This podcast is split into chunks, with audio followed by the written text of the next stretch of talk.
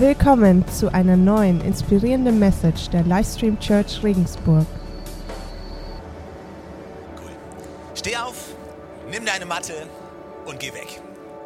Johannes 5, äh, Vers 5, ich habe gepredigt in den letzten Wochen und der Titel von der Predigtreihe heißt, Wohin gehst du? Und Jesus spricht diese Worte, steh auf, nimm deine Matte und geh weg zu einem Gelebten, seit 38 Jahren gelähmt ist. Und er fragt, hey, willst du geheilt werden? Und der Mann sagt, ja, ich möchte geheilt werden. Daraufhin sagt Jesus zu ihm, komm, dann steh auf, nimm deine Matte und geh weg. Und wir haben uns darauf konzentriert, auf diese Worte, die Jesus gesprochen hat, weil meistens sagen wir, steh auf, nimm deine Matte und wir denken, hey, das ist großartig, das ist ein Wunder. Und wir alle stimmen, glaube ich, darin überein, wenn jemand nach 38 Jahren aufstehen kann und seine Matte nehmen kann, das ist ein ziemliches Wunder. Aber Jesus belässt es nicht dabei, sondern er sagt, steh auf, nimm deine Matte und geh weg. Mit anderen Worten, da wo du jetzt gerade bist, bleib da nicht. Bleib nicht an dem Ort, wo du die letzten Jahre verbracht hast. Ja? Nun bist du geheilt, jetzt wo du laufen kannst, jetzt wo du keine Entschuldigung mehr hast, jetzt wo du keinen Grund mehr hast, an diesem Ort zu bleiben. Jetzt bleib nicht hier, sondern jetzt lauf los. Weißt du, so viele Menschen werden berührt von Gottes Gegenwart, werden berührt vom Heiligen Geist, werden geheilt und Gott sagt zu euch, bleib nicht da, wo du jetzt gerade bist, sondern geh los. Lauf nach vorne. So entscheidend, nicht an dem Ort zu bleiben, an dem du die letzten Jahre deines Lebens warst, wo du verbracht hast, sondern Gott gibt dir die Kraft, nach vorne zu gehen. Gott gibt die Kraft, das zu verlassen, was mal war. Im 2. Korinther 5, Vers 17, da steht, siehe, du bist eine neue Schöpfung. Altes ist vergangen, Neues ist geworden. Aber es liegt jetzt in unserer Verantwortung, voranzugehen, voranzugehen und all das zu ergreifen, was er für uns vorbereitet hat. Und ich liebe die Bibel, weißt du? Ich liebe die Bibel, weil die Bibel ist nicht irgendwie ein langweiliges, altes, verstaubtes Buch, was irgendwie nur Theorie ist, mit irgendwelchen weit entfernten ethischen Grundsätzen oder Werten. Also ich liebe die Bibel, weil sie so praktisch ist. Weil die Bibel uns so praktisch Anregungen gibt für unser tägliches Leben. Weißt du, und wohin gehst du? Wohin du gehst in deinem Leben ist nicht eine große Entscheidung, die du einmal triffst, sondern wo du endest in deinem Leben ist das Resultat von täglichen Entscheidungen, die du triffst. Jeden Tag. Ja, Gott hat einen Weg für dich vorbereitet und wir glauben, er hat einen guten Weg für uns vorbereitet. Ich glaube an einen guten Gott. Ich glaube, dass dieses Wort hier, die Bibel spricht von einem guten Gott, der einen guten Plan hat für dein Leben, um Leben zu führen in Fülle für jeden Einzelnen. Er ist kein Gott, der krank macht, er ist kein Gott, der straft, er ist kein Gott, der nachtragend ist. Weißt du, das ist nicht das Gottesbild, was ich habe. Nein, er ist ein Gott der Freiheit. Er ist ein Gott der Heilung, er ist ein Gott der Liebe und er ist ein Gott der Vergebung. Was immer, was immer auch in deinem Leben vor sich geht, weißt du, er ist groß genug und er ist gut genug, um Heilung zu bringen. Groß genug, um in deinem Leben Gutes zu bewirken. Er ist ein guter Gott und er hat einen guten Weg. Aber wir müssen diesen Weg gehen. Ja, auch wenn Gott einen Weg für uns vorbereitet hat, sind es wir, die diesen Weg gehen müssen. Und was ich liebe an diesen Briefen und an seinem Wort und besonders an den Briefen, die Paulus geschrieben hat, ist, wie praktisch er uns dabei hilft, auf diesem Weg zu bleiben. Nicht nach links zu gehen, nicht nach rechts zu gehen, sondern auf diesem Weg zu bleiben. Jetzt, wo du losgelaufen bist, wo Gott dich geheilt hat, jetzt, wo, du, wo er dir geholfen hat, jetzt ist es an dir zu lernen, auf diesem Weg zu gehen. Also, keiner sagt zu dir, hey, jetzt bist du gerettet, jetzt ist alles gut, jetzt weißt du, wie du betest, jetzt weißt du, wie du liest, jetzt weißt du, wie du ein heiliges Leben führst. Äh, weißt du, das ist so nicht. Sondern es ist ein tägliches Herausfinden, ein tägliches Lernen, ein tägliches Wachsen. Keiner von uns ist perfekt. Und keiner von uns ist angekommen. Und irgendwann, wenn wir im Himmel sind, dann, dann sind wir mal angekommen. Aber bis dahin ist es ein Wachsen. Und was ich liebe an den Briefen von Paulus ist, wie praktisch er uns dabei hilft, wo wir losgelaufen sind. Und ich hoffe, du bist losgelaufen. Und wenn nicht, dann wirst du nachher die Möglichkeit bekommen, loszulaufen. Aber jetzt, wo du am Laufen bist, was kannst du tun, um auf diesem Weg zu bleiben? Und Paulus hat Briefe geschrieben, unter anderem an einen jungen Mann namens Timotheus. Und ich liebe diese Briefe, weil eigentlich, eigentlich sehe ich mich so ein bisschen als Timotheus. Ja, ich, wann immer ich Timotheus Briefe lese, lese ich so, als wenn Paulus gerade zu mir spricht.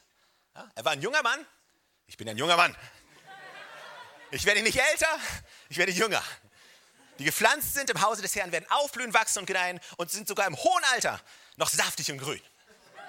Ich will saftig und grün sein. und werde es immer bleiben. Und alle über 30-Jährigen sagen, okay. Aber weißt du, Paulus schreibt an Timotheus.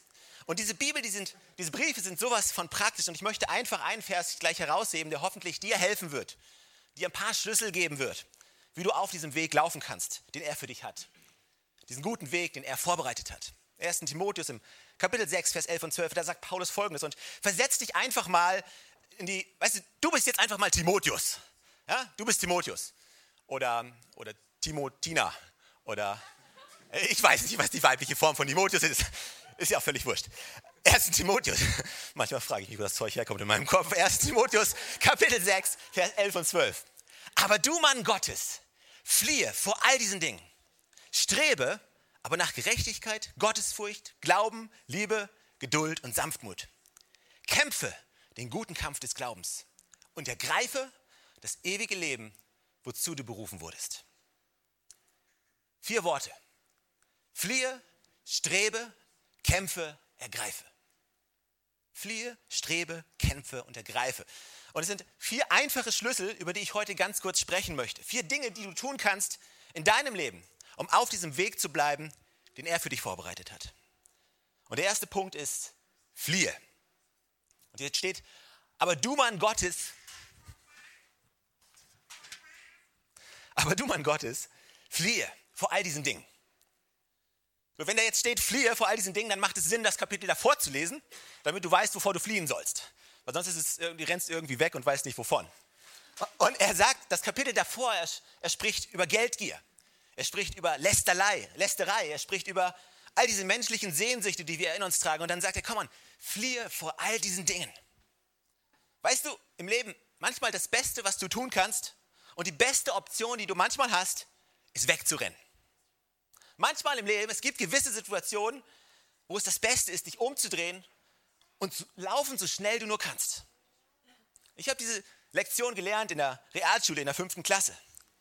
Ich habe gedacht, dass man manche Situationen mit acht oder neun Klässlern auch von Angesicht zu Angesicht klären kann. Ich habe sehr schnell herausgefunden, dass man als Fünftklässler sich nicht mit acht oder neun Klässlern anlegen sollte, weil man meistens verliert. Meistens jedenfalls. Nicht immer, aber meistens.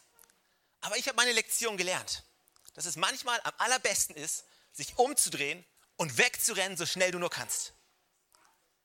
Weißt du, manchmal in deinem Leben gibt es Situationen, wo du dich einfach entscheiden musst.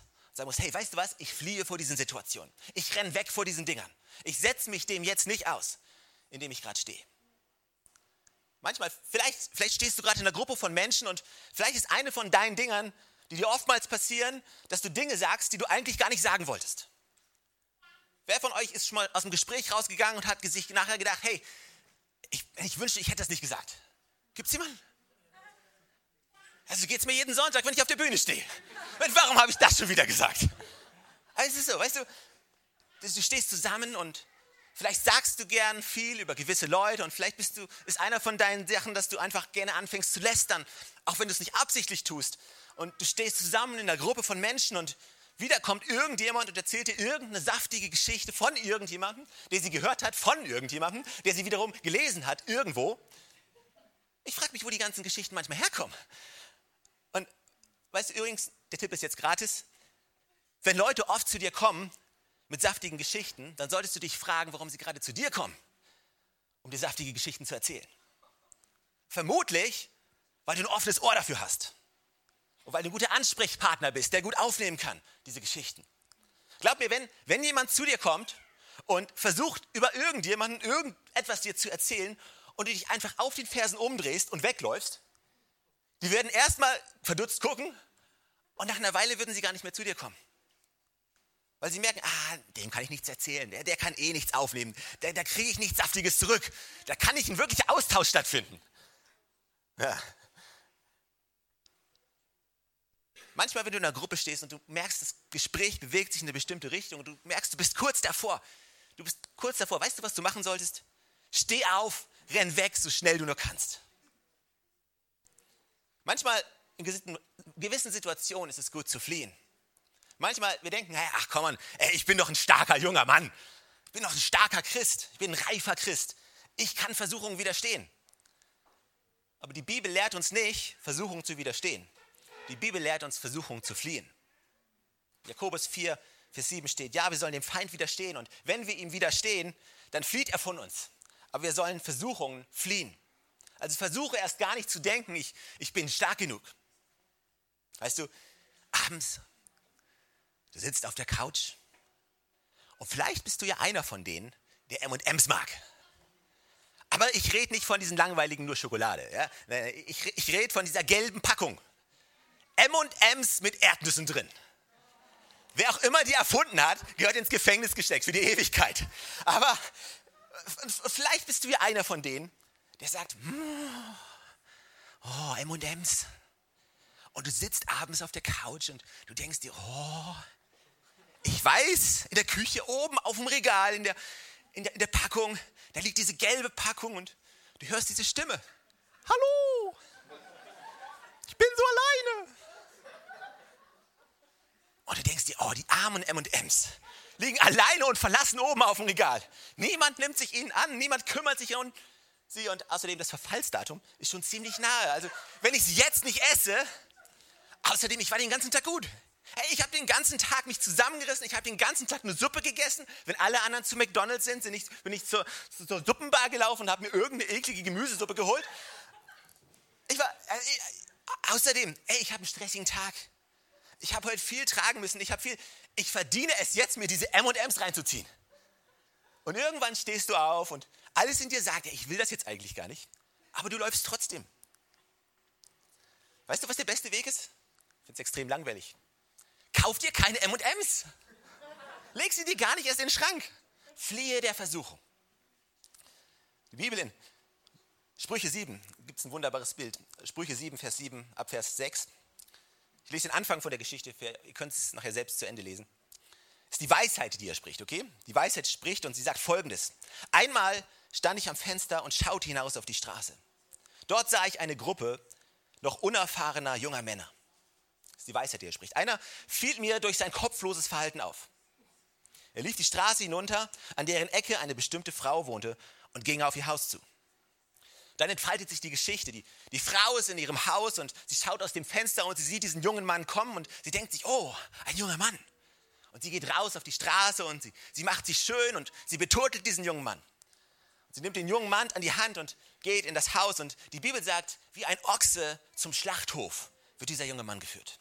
Und die Frau sagt, komm zu mir, mein Ehemann ist gerade nicht zu Hause. Er ist auf einer langen Reise. Komm zu mir, wir wollen die Nacht genießen.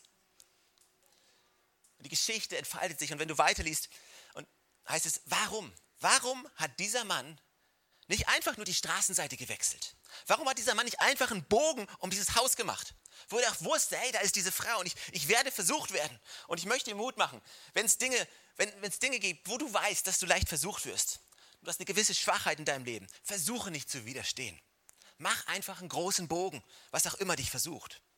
Was auch immer dich zurückhält, mach einfach einen großen Bogen, darum fliehe vor den Dingen, damit du nicht widerstehen musst. So einfach. Einfach nur fliehen. Einfach nur weise sein. Warum sich in Situationen begeben?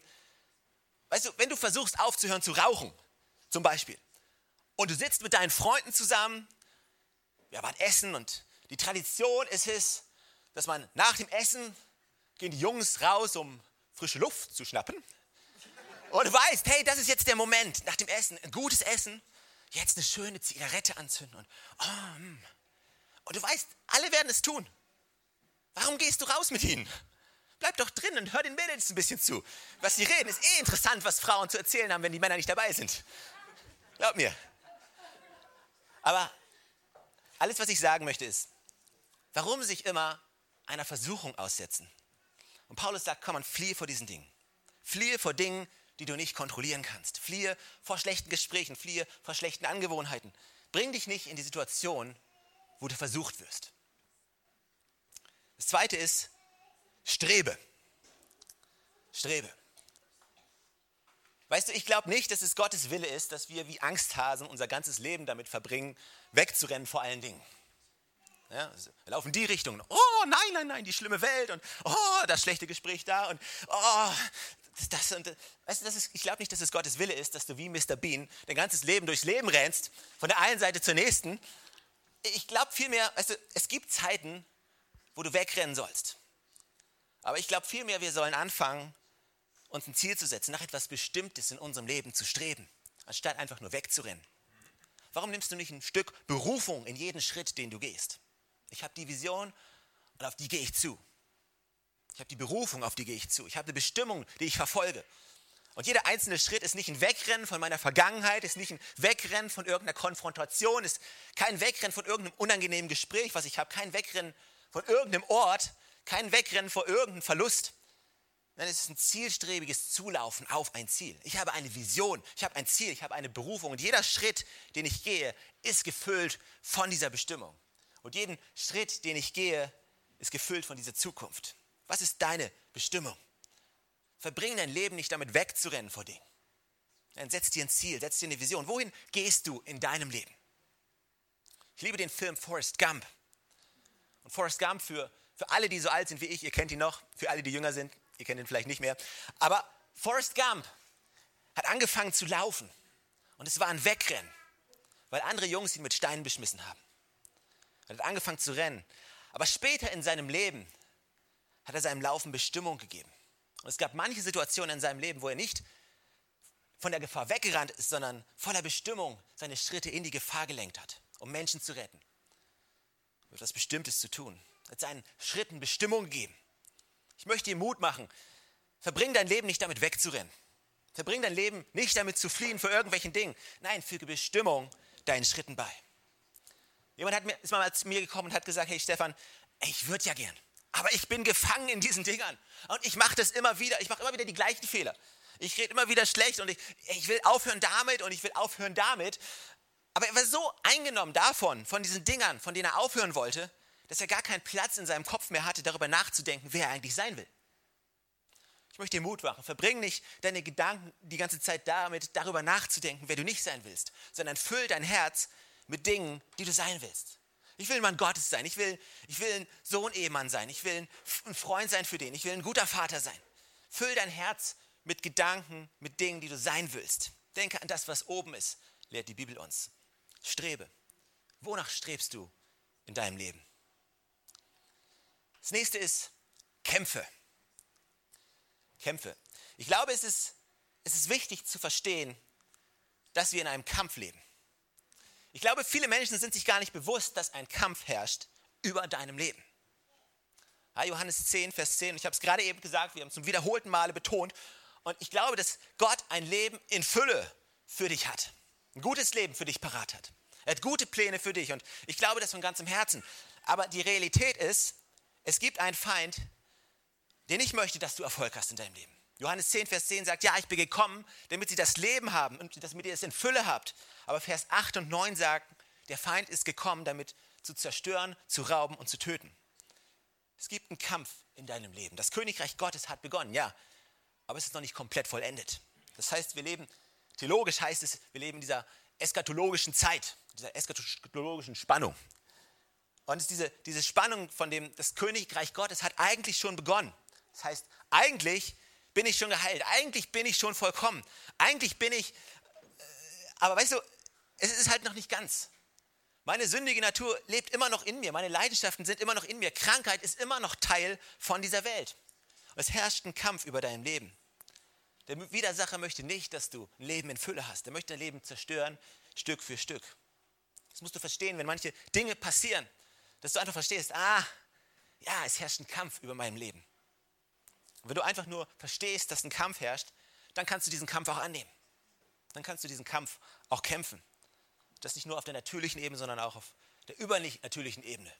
Nicht nur in der sichtbaren Welt, sondern auch in der unsichtbaren Welt herrscht ein Kampf über deinem Leben, herrscht ein Kampf über deiner Ehe, über deiner Gesundheit, über deinen Kindern. Und wir müssen das wahrnehmen und müssen diesen Kampf annehmen. Also so viele, so viele kämpfen Kämpfe, die nicht notwendig sind. Die Bibel sagt, kämpfe den guten Kampf des Glaubens. Aber so viele von uns sind damit beschäftigt, irgendwelche anderen Kämpfe zu kämpfen, mit Menschen, mit weltlichen Problemen, irgendwelche Auseinandersetzungen, die wir haben. Dinge, die wir selbst in die Hand nehmen, weil wir denken, ja, wir wollen das jetzt regeln.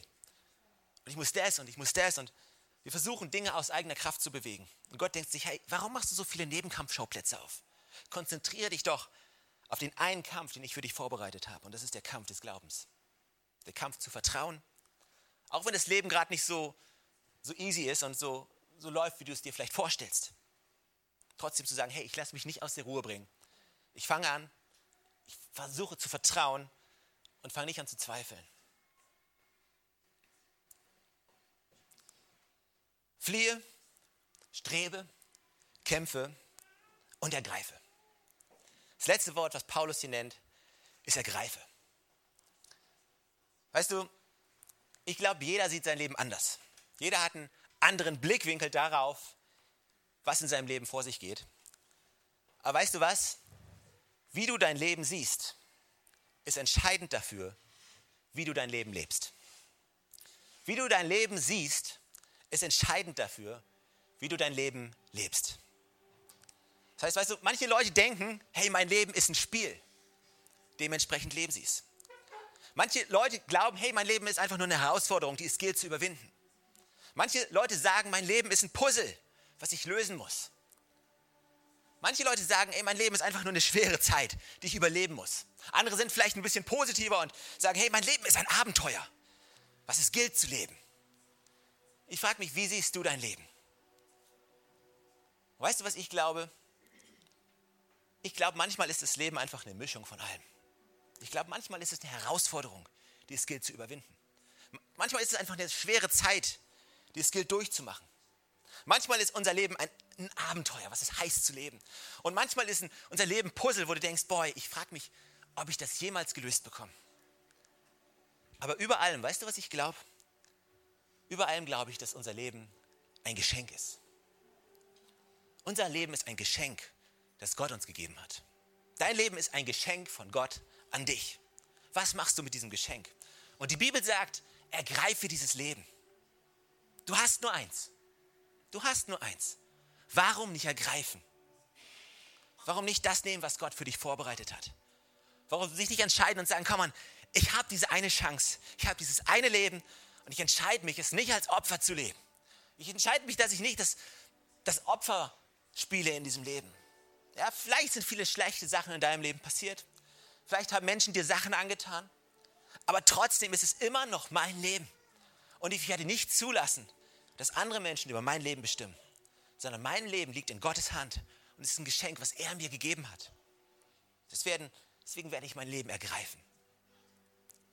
Weißt du, die größte theologische Frage oder die, die größte Spannung hat Keith Gilbert Chesterton er war Theologe und Philosoph, er hat sie so beschrieben. Für ihn und für viele Theologen. Er hat gesagt, Theologie kann manchmal kompliziert sein, aber die schwerste theologische Frage, die er sich immer wieder stellt, ist, wie kann das sein, dass ein Gott, der so groß ist, ein Gott, der das ganze Universum geschaffen hat, der die Sterne in seiner Hand hält, ein Gott, der so viel größer ist als das, was wir uns jemals vorstellen können, ein Gott, der die Meere in seiner Hand hält, Gott, der alles trägt, in dem alles zusammengehalten wird, der jeden einzelnen Menschen kennt, der die Haare auf, auf dem Kopf von jedem einzelnen Menschen gezählt hat. Bei manchen schwerer, bei manchen einfacher.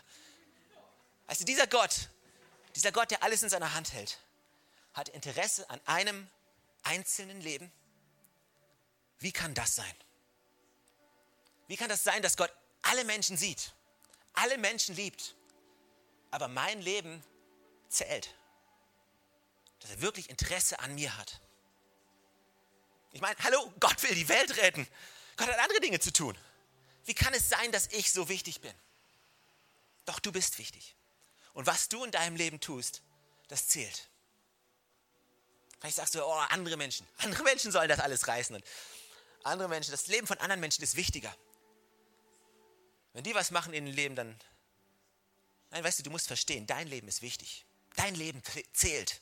Was du in deinem Leben anfängst, das zählt. Das ist entscheidend für Gottes Plan dieser Welt. Du bist wichtig. Dein Leben ist ein Geschenk. Lebst du es? Ergreifst du es? Hast du verstanden, wie wertvoll dieses Geschenk ist, was Gott dir gegeben hat? Fliehe, strebe, kämpfe und ergreife. Fliehe vor all den Dingen, die dich einholen wollen. Vor all den Dingen, die dich zurückhalten wollen. Vor den Dingen, die dich klein machen wollen.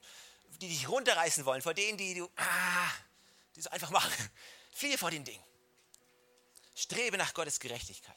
Strebe nach den Zielen. Strebe nach deiner Vision. Strebe danach, wer du sein kannst in Jesus Christus. Kämpfe diesen Kampf. Das ist ein Kampf. Das ist ein Kampf. Und der Kampf ist manchmal nicht einfach, aber hey, ich möchte dir Mut machen. Kämpfe diesen Kampf. Vielleicht bist du gerade in deinem Leben an einer Situation, wo du am Boden liegst, wo du sagst, hey, ich kann diesen Kampf nicht mehr kämpfen. Super, weil in deiner Schwachheit ist er stark. Gott hat diesen Kampf für dich gekämpft. Er hat ultimativ gewonnen. Wir kämpfen diesen Kampf nicht aus unserer eigenen Stärke, wir kämpfen ihn in seiner Stärke. Und er, weißt du, wenn, er sagt zu dir, wenn du nur deine, wenn du nur deine Hand, meine Hand nimmst, wenn du dich ausstreckst nach mir, dann bin ich bei dir. Weißt du was, vielleicht bist du hingefallen, einmal, dreimal, zehnmal, keine Ahnung wie oft. Und er sagt, komm, steh wieder auf, kämpfe diesen Kampf. Sein Wort sagt, hey, wenn ich für dich bin, wer kann gegen dich sein? Und dann ergreife dieses Leben. Ergreife das Leben, was er für dich hat. Wenn ich nach Hause komme von einer längeren Reise, das Team kann nach vorne kommen. Wenn ich nach Hause komme von einer längeren Reise, dann freuen sich meine Kinder immer extrem darauf, wenn ich nach Hause komme. Und ich kann mich an eine Situation erinnern. Ich war auf Geschäftsreise gewesen, irgendwo im Ausland. Ich kam nach Hause und habe die Tür aufgemacht und ich konnte diese Stimmen hören, wie sie mir entgegenschlugen. Papa ist wieder da. Papa ist da.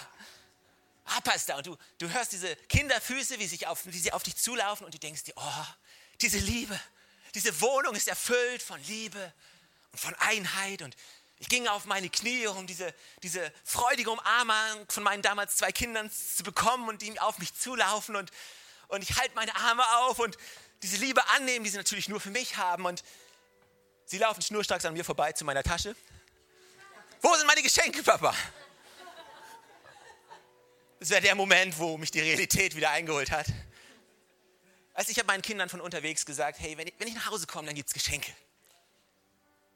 Und meine Kinder haben kein Problem damit, ihre Geschenke zu ergreifen. Sie haben auch kein Problem, die Geschenke ihrer Geschwister zu ergreifen. Ganz im Gegenteil. So viel wie nur geht. Drei, zwei, eins, meins. Kinder, Kinder haben kein Problem damit, Geschenke zu ergreifen. Wenn du es ihnen gibst, sie, sie sagen nicht, boah, ey, das war nicht nötig. Also, das, das habe ich noch nie von meinen Kindern gehört. Also, also Papa, das, das wäre jetzt nicht nötig gewesen.